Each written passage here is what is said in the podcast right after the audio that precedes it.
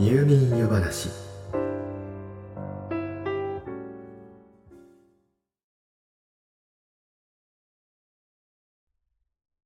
私たちの周りには広告があふれています。美味しそうなこってりラーメンの広告が食欲を刺激し特定保険用食品の広告が太りすぎに警鐘を鳴らしフィットネスクラブの広告がナイスバディを見せつけコンビニの広告が濃厚リコッタパンケーキを新発売してとろけるなどと言って理性をとろけさせサプリメントの広告が明日から明日からとそそのかし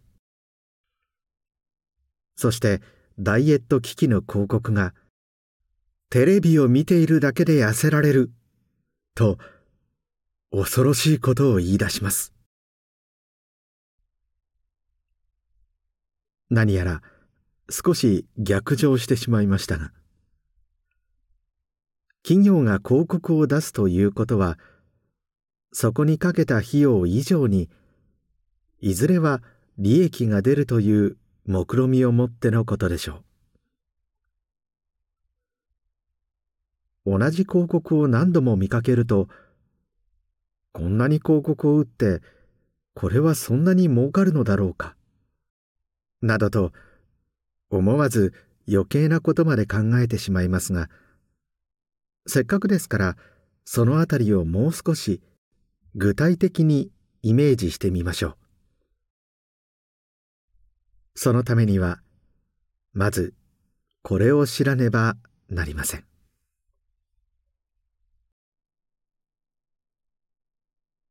というわけで今宵の夜話は紙広告の値段。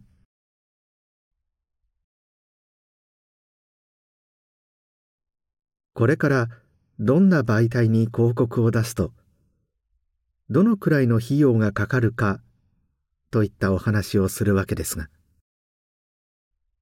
広告にはいわゆる時価があるものがほとんどです。要は同じ媒体でもそれが見られるであろうボリュームによってその費用は大きく変わってきます。ですからあくまで一つの目安。お話としてお聞きいただけましたら幸いです。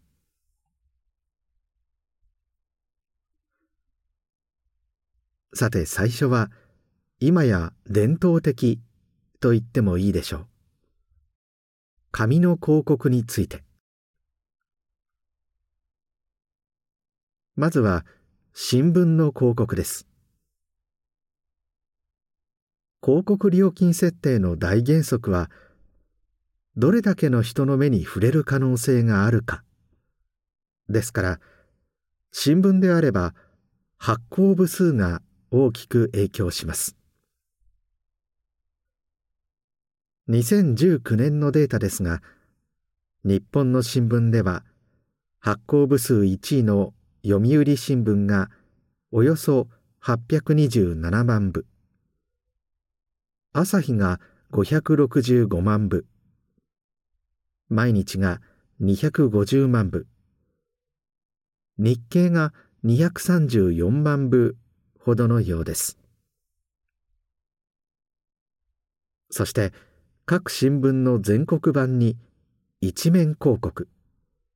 つまり1ページ全面を広告とした場合の料金はおおよそ読売で4700万円。朝日で4000万。毎日2600万。日経で2000万円ほどのようです。この料金は言ってみれば最大料金ですから。地方版にしたり広告のサイズを小さくしたりすればもちろん料金は下がります。また地方紙ならば数万円程度で出すことも可能なようです。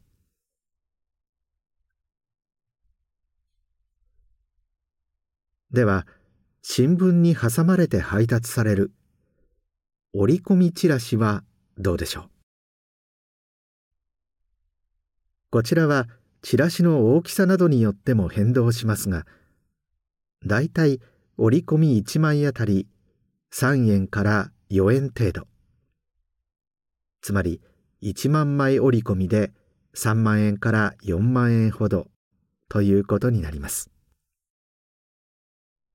もちろんチラシのデザインや印刷用紙代また各地域の新聞販売店などへのチラシの配送料等々は別途必要ですがお店の近所に巻く程度であれば個人店でも手が出る値段と言えるかもしれません。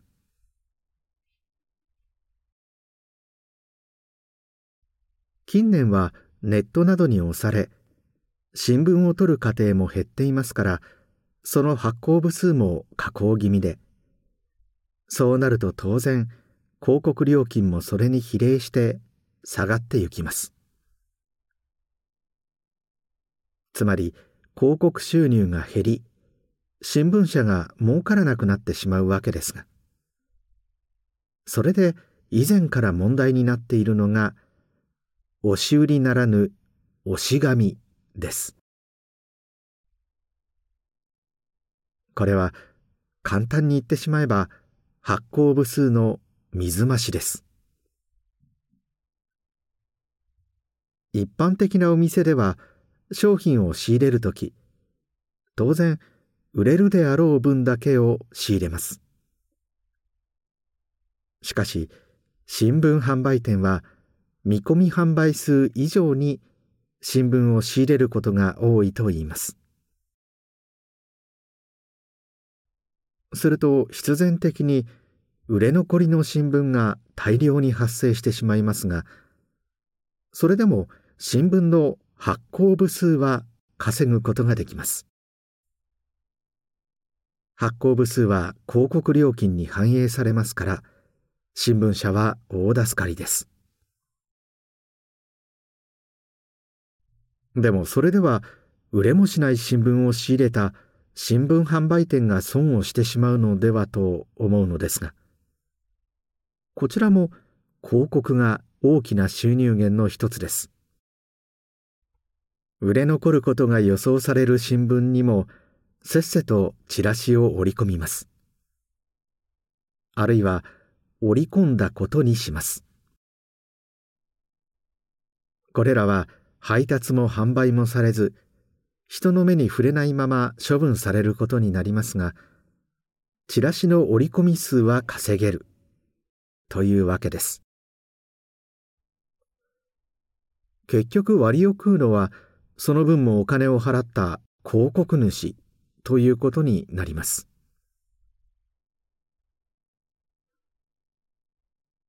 もちろん問題にはなっていますが新聞社も自分の首を絞めるようなことはしたくないでしょうしテレビや雑誌の多くは新聞社の子会社ですから都合の悪いことは報道しにくいでしょう。しかし2020年には新聞販売店が新聞社に押し紙を強制されたとして新聞社を訴える裁判も起こっています。この販売店では仕入れた新聞の半分近くが売れ残っていました。折り込み広告の数が減って押し紙によって得られる新聞社と販売店の利益のバランスが崩れた結果と見ることもできそうです。もっとも先ほどもお話ししたように新聞自体の発行部数減少は続いていますし地方紙の特にスポーツ新聞などで紙の新聞の発行を終了してウェブ版のみとするところが近年出始めています。ですからこれらの仕組みもウェブ媒体などへの移行とともに消滅してゆく運命なのかもしれません。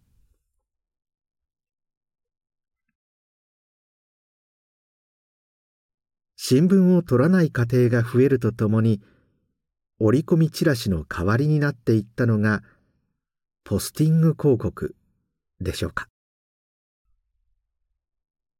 郵便ポストや玄関の新聞受けなどに入れられているあのさまざまなチラシのことです。こちらはチラシ1枚あたり。だいたい3円から8円ぐらいが相場のようです。この料金の幅は主に配布エリアの配りやすさ憎さから来ています。住宅が密集している地域やマンションが多い地域は比較的短時間で大量にポスティングできます。一方その逆はどうしても時間と労力がかかりますから割高になります。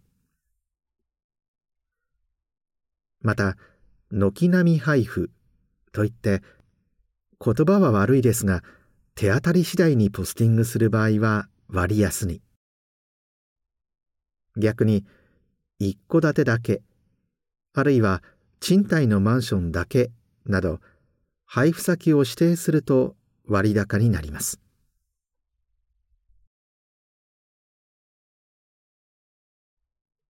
いわゆるチラシ配りも業者に依頼できます。これはサンプリングと呼ばれていて街頭で通行人一人一人に声をかけながら大抵は手渡しでチラシを配る方法です。チラシ自体の制作費や一緒に配るポケットティッシュなどの費用は別途必要ですが費用のほとんどは実質的に人件費ということになるでしょう。こちらは枚数よりも時間で区切る業者が多いようです。相場は配布員1人当たり。3時間1万円前後といったところ。同時にスタッフを管理する人間も現場に立ち会いますから。こちらも同じ程度の料金が発生します。また規模や配布場所によっては道路の使用許可手続き代やチラシの運搬車両代。さらにはスタッフの交通費が必要になることもあるようです。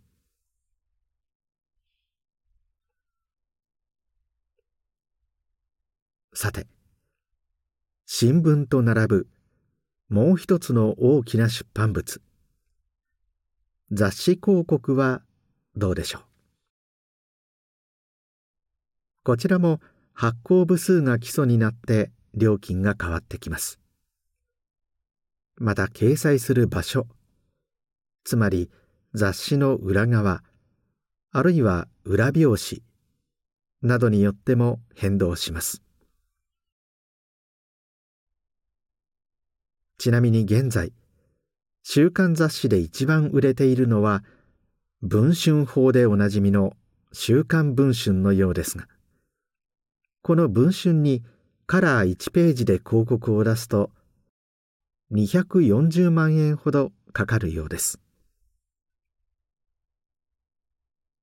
やはりこの金額は一番大きなものですからモノクロの小さなものであれば4万円台から出せるようです。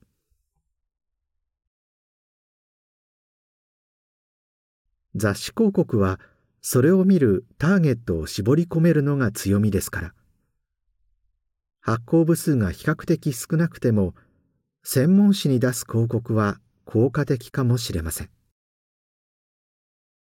例えばスポーツやペットアニメやゲームといった雑誌ならカラー1ページ広告でも数十万円で出せるようです。最近の雑誌は付録に力を入れているものが多くあって確かにその号は販売部数も多くなると言いますからこのあたりも広告費に影響しそうです。なお付録の威力で凄まじいのは意外にも女性誌ではなく子供向け雑誌なんだそうです。例えばコロコロコミックなどにその時にブームになっているおもちゃに使うための限定パーツやそこでしか手に入らないゲーム用のコードをつけたりすると売り切れ続出。高値で転売されることも多いといいます。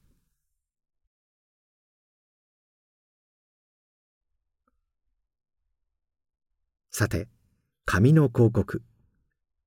最後は電車の中吊り広告。ここにも広告における料金の原則が適用されます。つまりより多くの人が広告を目にする可能性が高いほど値段も高くなる。つまり電車であれば東京の山手線が期待できる効果もそして値段も一番です。山手線に中吊り広告を1週間出すと。217万円かかります。どうでしょう？意外と高いと思いますか？それともあれだけの人々が朝夕目にするのなら安いものだと思うでしょうか？安いと思われた方には山手線ジャックをおすすめします。11両編成の山手線1本をすべて自分の広告で埋め尽くすことができます。車体の外側から内側の各種広告。さらには車内の液晶画面に映る映像まで。すべてがあなたの広告になり半月もの間山手線の線路を走り続けます。その車両が駅に入ってきたら驚いた人々がきっと SNS で拡散してくれます。広告の効果は素晴らしいものになるでしょう。それを考えれば納得のお値段。1800万円ほどです。あなたのフォロワー数を増やすために一度検討してみてはいかがでしょうか？